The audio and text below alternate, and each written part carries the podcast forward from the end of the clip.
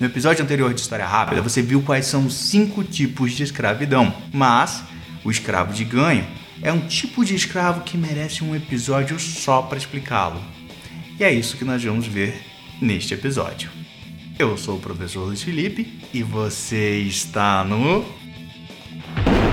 História Rápida.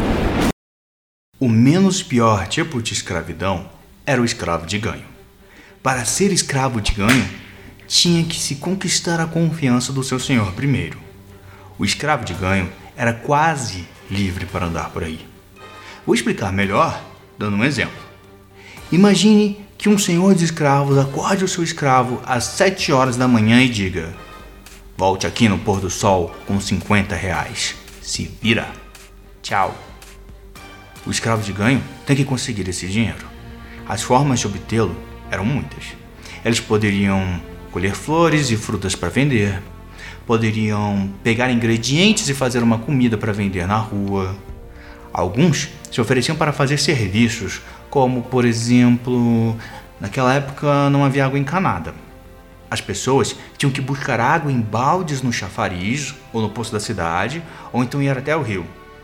O escravo de ganho ficava nesses lugares que tem água e se ofereciam para carregar os baldes pesados cheios de água. Em troca, as pessoas ajudavam, davam um dinheirinho para ele. Poderia também ajudar a carregar compras pesadas e fazer concertos. Havia uns que ficavam em lugares mais movimentados. Quando alguém chegava montado em um cavalo ou andando em carroça, o escravo de ganho se oferecia para cuidar dos cavalos, enquanto o dono do animal fazia outras coisas. Ele dizia: Aqui é perigoso, meu patrão. Estão roubando cavalos. Quer que eu vigie ele para você? É só me dar uma moedinha. Cavalo não tem chave. Cavalo não tem alarme. Geralmente, os cavaleiros e carroceiros aceitavam. Depois ele dizia: Quer que eu dê água e comida para o seu cavalo, chefe? Ele parece cansado, tá calor. É só me dar mais umas moedinhas que eu cuido dele para você. Muitas vezes, os cavaleiros e carroceiros aceitavam também. Depois ele dizia: Meu patrão, seu cavalo tá todo sujo, cheirando a esterco. Mais umas moedas e eu dou um banho nele para você. E assim surgiu a profissão de flanelinha.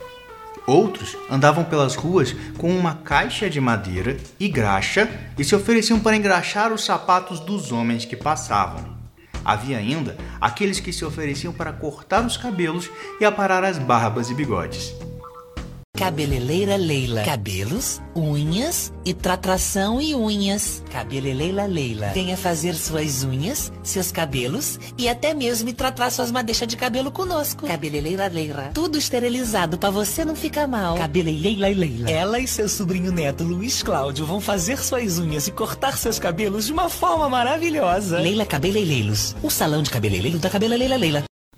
No pôr do sol, os escravos de ganho voltavam para casa e entregavam para o patrão a quantia de dinheiro combinada.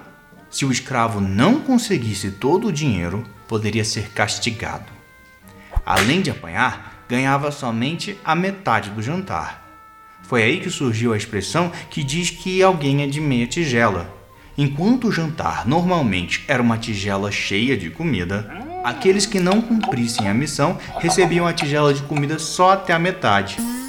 Se o escravo conseguisse mais dinheiro do que o combinado, a diferença poderia ficar com ele para ele fazer o que quiser.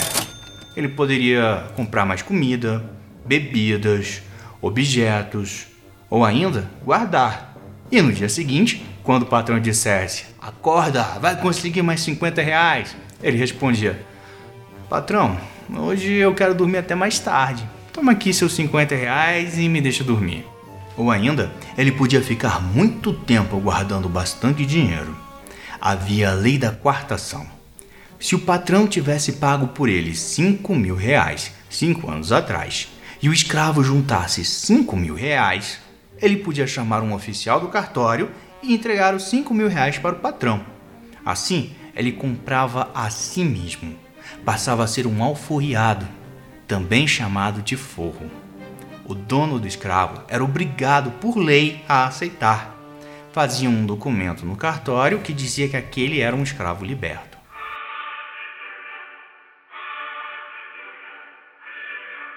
O ex-escravo, logo que pudesse, comprava para si mesmo um par de sapatos, que também ajudava a identificar que ele, apesar de ser negro, era livre. Os escravos só andavam descalços, sapatos eram caros e ninguém costumava dar sapatos para os escravos. Agora que ele está livre, poderia continuar trabalhando como antes e ficar com o dinheiro só para ele. A maioria dos escravizados não conseguia mas houve vários escravos forros no Brasil. Era muito importante para o alforriado andar com os documentos que provavam que ele era livre e com os seus sapatos, porque era comum os guardas que faziam serviço de polícia pararem eles na rua e pedirem para ver seus documentos, suspeitando que fossem escravos fugidos. Se não estivessem com os documentos, seriam presos até alguém aparecer para levá-los. Os guardas olhavam para os escravos como se eles fossem pessoas inferiores, que queriam fazer coisas ilegais e os tratavam mal. Como os escravos eram negros e a pele negra ficou associada à escravidão, os guardas achavam que todos os pretos e pardos eram escravos até que provassem o contrário. Logo, os pretos e pardos começaram a ser tratados como se fossem inferiores e perigosos. E foi assim que o Brasil se tornou um país racista. Atenção! Eu estou explicando como o racismo ficou tão forte no Brasil, mas quero deixar claro que nada justifica a existência do racismo e isso precisa acabar. Alguns ex-escravos continuaram trabalhando e compraram escravos para eles mesmos. É isso mesmo que você ouviu. Isabel Pinheira, nascida em Angola, veio para o Brasil como escrava. Comprou a própria liberdade, juntou dinheiro e comprou uma escrava para trabalhar para ela. Depois foi comprando mais e mais. Quando ela morreu, em 1741, tinha uma casa e sete escravas. Bárbara de Oliveira, baiana, ex-escrava, morreu em 1760. Tinha várias casas, roupas, joias e 22 escravos. Mas também há histórias muito bonitas, como a de Chico Rei. Ainda não foi encontrado nenhum registro histórico de que a história de Chico Rei é verdadeira, há apenas uma tradição oral. Conta-se que havia uma tribo no Congo e seu rei se chamava Galanga. Galanga e toda a sua tribo foram capturados e vendidos como escravos. Galanga foi batizado com o nome de Francisco e, junto com a sua tribo, embarcou no navio Madalena. Sua filha e sua esposa foram jogadas ao mar no meio da viagem. Provavelmente estavam doentes e perto de morrer quando isso aconteceu. Os prisioneiros sobreviventes dessa viagem foram todos comprados por um major chamado Augusto, que os levou para Ouro Preto, em Minas Gerais. O major Augusto era dono da mina Encardideira e colocou vários dos seus escravos para trabalhar lá. Depois de algum tempo, Galunga, ou Francisco, comprou a sua alforria. Ele juntou mais dinheiro e comprou a alforria do seu filho, os dois continuaram trabalhando e compraram a liberdade de mais um. Os três trabalharam e compraram outro, e assim sucessivamente. Ao final, libertaram a tribo inteira e Galunga ficou conhecido como Chico Rei. Uma versão da história diz que Galunga comprou a mina encardideira, e uma outra versão diz que ele fretou um navio para levá-lo com toda a sua tribo de volta para o Congo. Apesar de ser uma história contada através das gerações e não termos encontrado até agora nenhum documento escrito provando que ela é verdadeira, pode ter realmente acontecido. Vários documentos que poderiam nos ajudar a saber mais sobre a história da escravidão foram queimados em 1890 por ordem do ministro Rui Barbosa. Como você pode ver, escravos construíram as primeiras estruturas do Brasil atual. Foram eles que construíram as primeiras fazendas, asfaltaram as primeiras estradas, levantaram os muros que formaram as primeiras casas, lojas, prédios públicos e igrejas. Eles eram os braços e pernas do Brasil, produzindo riquezas no campo, nas minas, nas cidades, nos portos e transportando mercadorias, fazendo a economia se desenvolver.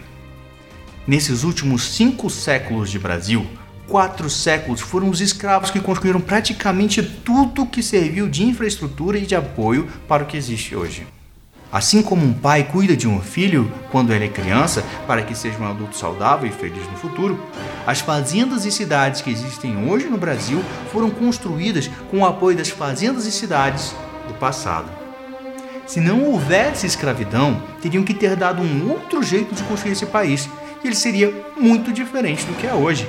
Então, muitas pessoas que têm uma vida confortável hoje no Brasil, que receberam boas heranças, devem o seu conforto atual ao trabalho suado e ensanguentado dos escravos do passado, porque foram eles que começaram a construir a sua fortuna. Assim, até hoje, muitos brasileiros são beneficiados pela escravidão que acabou em 1889. E seria muito bom se essas pessoas reconhecessem isso, porque entender a importância histórica da sociedade afro-brasileira é uma peça que pode ajudar a desconstruir e superar o racismo no Brasil. Para saber mais sobre como foi a escravidão no Brasil, continue assistindo a série Escravidão do História Rápida. Se você gostou, curta e inscreva-se no nosso canal e ative as notificações para ficar sabendo quando saírem novos episódios. O canal História Rápida está no YouTube e em agregadores de podcasts como Anchor, Google Podcasts e Spotify. No YouTube temos muitos outros vídeos sobre a pré-história, a Idade Antiga, a Idade Média, a Idade Moderna e a Idade Contemporânea. Se você ainda não viu, dê uma olhadinha que você vai gostar. Nos vemos no próximo episódio. Até lá!